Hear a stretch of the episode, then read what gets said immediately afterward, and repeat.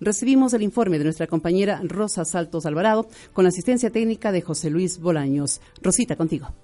¿Qué tal amigos? Muy buenos días. Con la presencia de representantes de varias organizaciones sociales como la delegación del Colegio de Administradores Públicos, trabajadores de la salud, Seguro Social Campesino, del sector petrolero, como el Comité de Empresas de Petroamazonas y Petroecuador, del sector de la mujer, red de maestros, sindicatos públicos, entre otros, la Comisión de los Derechos de los Trabajadores y la Seguridad Social realiza su rendición de cuentas y audiencia pública. Esta comisión desde mayo del 2017 ha contribuido de manera efectiva para la aprobación de leyes en la Asamblea Nacional, de manera específica en normas que garantizan estabilidad laboral a los funcionarios públicos y creando herramientas legales para la erradicación del acoso laboral.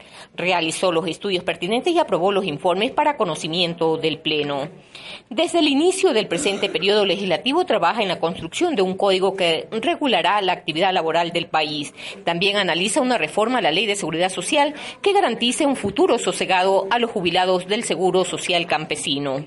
Recorrió las 24 provincias del país en donde se realizaron las mesas de diálogo ciudadano para recibir insumos y aporte para la construcción de el nuevo Código Orgánico Integral de Trabajo, en las que participaron representantes de los gremios de trabajadores, trabajadores autónomos, empresarios y ciudadanía.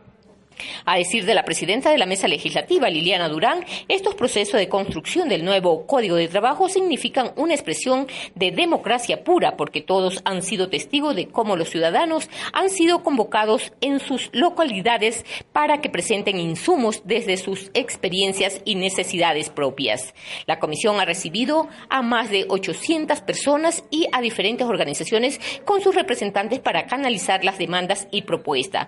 También ha promovido la fiscalización mediante pedidos de información a diversos organismos. Ha tramitado 217 casos que corresponden a requerimientos ciudadanos.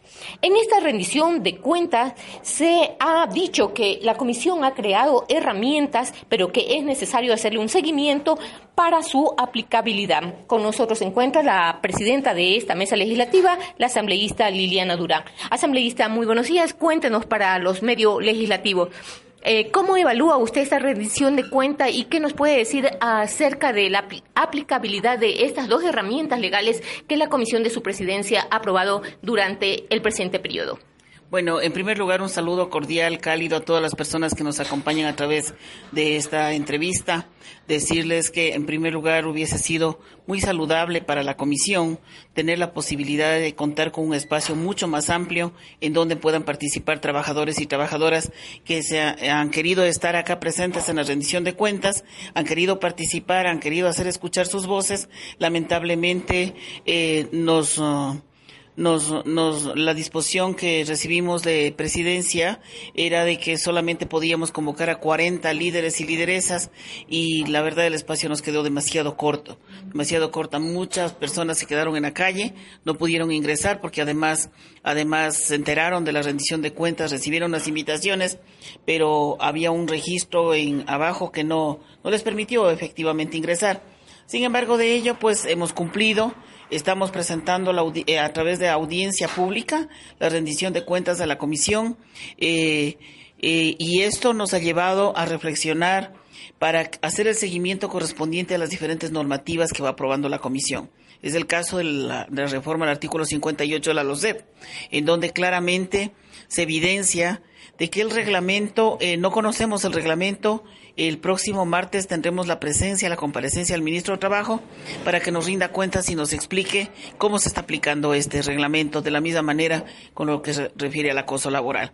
Y de esa manera, pues en este nuevo periodo fiscal vamos a tener el especial cuidado de que cada ley que vayamos aprobando le hagamos el seguimiento correspondiente con la finalidad de que no se quede en el camino el tema de la aplicación de cada una de esas normativas. Ustedes lo escucharon, ese fue el pronunciamiento de la presidenta de la Comisión de los Derechos de los Trabajadores, Liliana Durán, quien afirmó y anunció también que el próximo martes llamarán al ministro de Trabajo para que informe sobre la aplicación de estas reformas al artículo 58 de la Ley Orgánica de Servicio Público y también a las reformas del Código de Trabajo. Gracias, asambleísta. Les informamos también en los actuales momentos, la Comisión analiza el proyecto de reformas a la Ley de Seguridad Social que plantea aumentar de 65 a 100 dólares la pensión de jubilación del Seguro Social Campesino, cuyo primer debate fue tramitado por el Pleno. En la socialización de esta propuesta, participaron más de 20 líderes y representantes del Seguro Social Campesino que acudieron a la comisión. Esta es la información que les tengo desde el cuarto piso. Desde la Comisión de los Derechos de los Trabajadores reportó Rosa Saltos, rendición de cuentas, Asamblea Nacional.